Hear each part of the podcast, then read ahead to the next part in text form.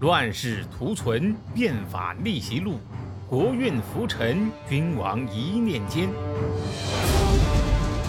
看两千五百年前的战国乱世，各国如何解锁强国路。上回说到啊，吕不韦和赢异人俩人就着那猪头肉，喝着二锅头，定下了一份政治盟约。甲方吕不韦。承诺给乙方赢异人谋取帝国继承人的身份，乙方赢异人承诺与甲方吕不韦共享富贵。啊，定下了这份盟约，双方顿时都觉得啊，自己这笔投资实在是太划算了，生活顿时充满了阳光。吕不韦啊，就开始运作了。他拿出了一千金，分出五百给了你一人。这笔钱就是给你花的，你呀，好歹是个王孙，别一天到晚活得跟个乞丐似的。你得先把王孙的场子摆出来啊！豪宅别墅必须的，香车宝马必须的，美女宾客那必须的，还有于田川挂耳咖啡必须的。特别是这个于田川咖啡，你看现在因为疫情，你回不了秦国了。我这儿呢，已经备了几份，带你呀到秦国去送人情，让你爹安国君和华阳夫人在秦国的王宫里不用咖啡机就能享受到新鲜的现磨咖啡。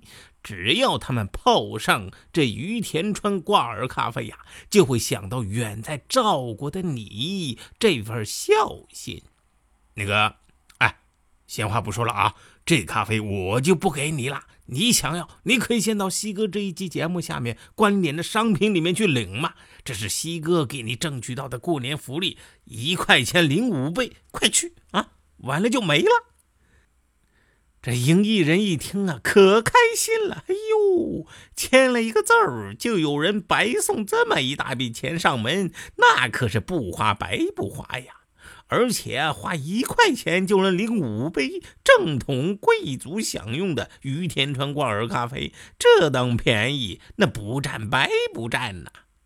当然，这一段西哥这个演绎的有点啊，好像有点过了，但是呢，只是出于好心啊，让您及时。到这个西哥节目下面去领西哥为您争取到的福利。好，咱们闲话不说，继续这个吕不韦和赢异人的故事。吕不韦呢，其实也有自己的考虑。我这都要到秦国去游说你当继承人了，你这边还活得跟乞丐似的啊？难道老爷子会让一乞丐来接班吗？这个包装好了，一人吕不韦啊，带着另外的五百金上路了。他呀，到了咸阳。各种托关系打点，拿钱开路，最后啊，找到了华阳夫人的姐姐，通过这条线呢，又和华阳夫人接上了头。那么勾搭上了华阳夫人，吕不韦怎么公关呢？听听他怎么说的啊！哎，夫人呐，小人是受一人之托来孝敬夫人您的。当初秦国委派一人当驻赵国大使，那可真是用对了人呐。这么些年来，一人在赵国结交诸侯，广交朋友，收买宾客，没花秦国一分钱呢。当然，其实是不给啊，就让赵国对咱秦国服服帖帖。一人呐，可谓是雄才大略，智勇双全呐，这是逆天的能力呀。不过。异人在赵国现在虽然混的是风生水起，就是对他爹和夫人您呐日思夜想。他经常说：“夫人那就是我异人的天呐。”异人他想的苦，常常夜里都是泪流满面呐。吕不韦啊，巴拉巴拉说了这么多啊，其实就是围绕两点：第一，异人是才华逆天。有能力继承秦国的事业。第二呢，异人是讲感情的，是一个能够让人放心的人，可以信任。华阳夫人一听啊，那是心中大喜。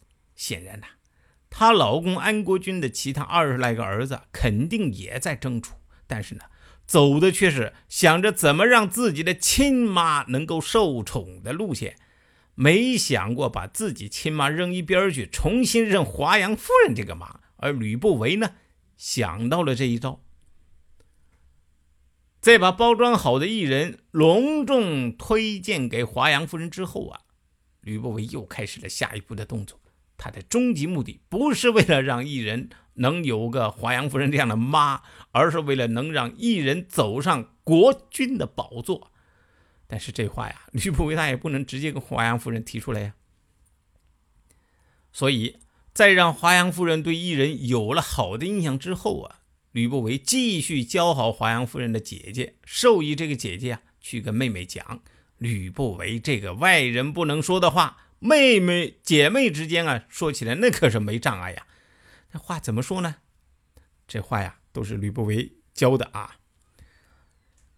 妹妹呀，我听说以姿色来侍奉人的，一旦年老色衰了，宠爱也就没了。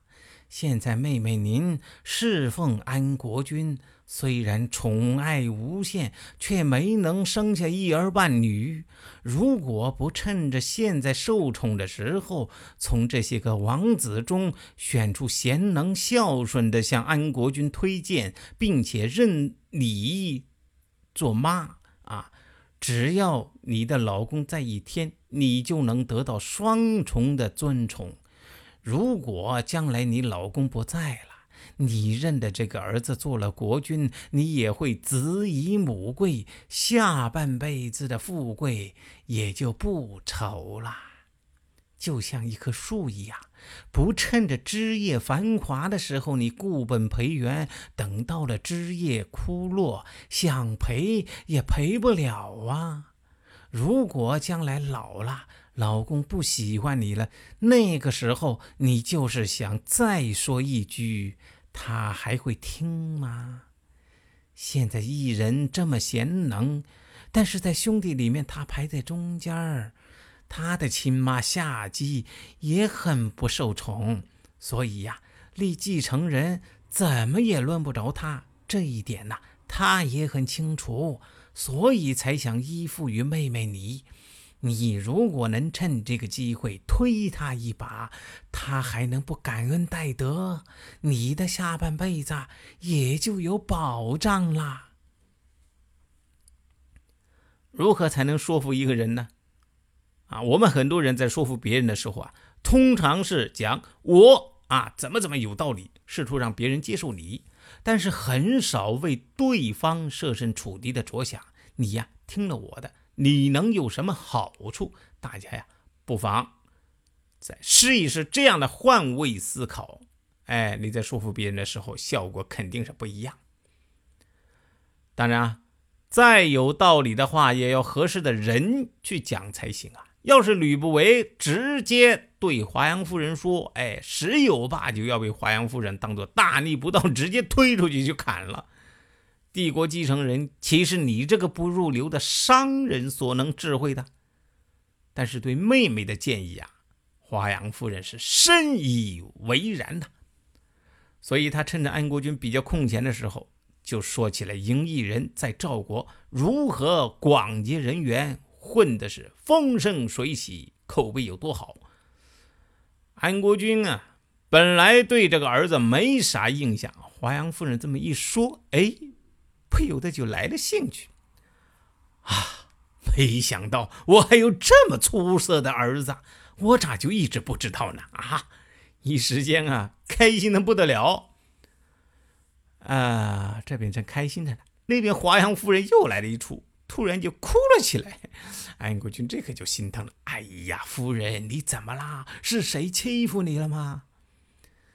臣妾。有幸能够得到殿下的宠爱，却不能为大王生个一儿半女的，我这心里头想着就难受。如果大王能够让一人做臣妾的子嗣，臣妾以后可也就有了依靠了。哦，原来夫人是为这事儿伤心啊！哈，这个好办，那就让一人做认你做妈呗。然后也不管那个艺人的亲妈夏姬答不答应，就刻了玉符，这一人的这个一人的户口啊，就转到了华阳夫人的名下了。当然了，你说这个虽然没有征得亲妈夏姬的这个答应，但其实估计这夏姬也知道了，做梦也得笑醒啊。赢异人啊，确实也会做人，他知道华阳夫人是楚国人，所以为了表示自己呢是真的把华阳夫人当亲妈，就把自己的名字呢改了，叫什么呢？子楚啊，以后呢我们呢也就叫他子楚了。这个子楚啊，受宠的消息一下子在各国之间就传开了。有了这份荣耀加持，他头头上的这个光环啊，就更盛了，工作起来是如鱼得水。但是呢，吕不韦的棋局才刚刚开始，他又开始了下一步布局。作为商人，凭啥为你子楚打工啊？什么叫盈利无数？打工挣的钱总是有限的，自己开公司那才叫盈利无数啊！这步棋怎么走呢？他呀娶了一位邯郸的美女，这位舞美女啊跳舞非常好看，估计比这个杨丽萍好看啊。同居了一段时间以后，这位美女啊怀孕了。这个时候啊，吕不韦。就请子楚来喝酒，这回估计喝的啊是茅台，最不济也是五粮液了，反正估计不可能是二锅头了。那正喝得快活呢，子楚啊看到吕不韦娶了那个美丽的赵姬，一下子就喜欢上了，他就直接跟吕不韦说了：“ 老弟啊，你看我这贵为秦国未来的继承人，我现在还是孤身一人，这不合我的身份呐。”哎我看这赵姬挺好的，不如老李你你就让给我呗。这吕不韦心里边乐，嘴上可是一脸的不开心。哎，我说老弟，俗话说着朋友妻不可欺，你这……哎，算了算了算了啊！看在你我情同兄弟的份上，这赵姬我就送给你吧。后来呀，赵姬生了个儿子，取名嬴。政，哎，听到这名字大家都知道了吧？嬴政，秦始皇的名字。于是子楚立赵姬为夫人，他当然不知道这个嬴政其实是吕不韦的种啊。史书上都说呀，嬴政他爹其实是吕不韦。但是西哥我呀觉得这种说法呀，其实真的感觉挺荒唐。但是你没办法呀，他正史上都这么写。那么咱现在也不可能把秦始皇的墓打开验一下 DNA，所以呢，只能叫姑且信之喽。谁按下了礼崩乐坏的启动键？哪些小弟逆袭成带头大哥？哪些大哥被带进了坑？又有多少君王魂断强国路？西哥从《资治通鉴》《战国策》《史记》中筛出战国大事件，为您剖析国运密码，轻松理清战国乱史。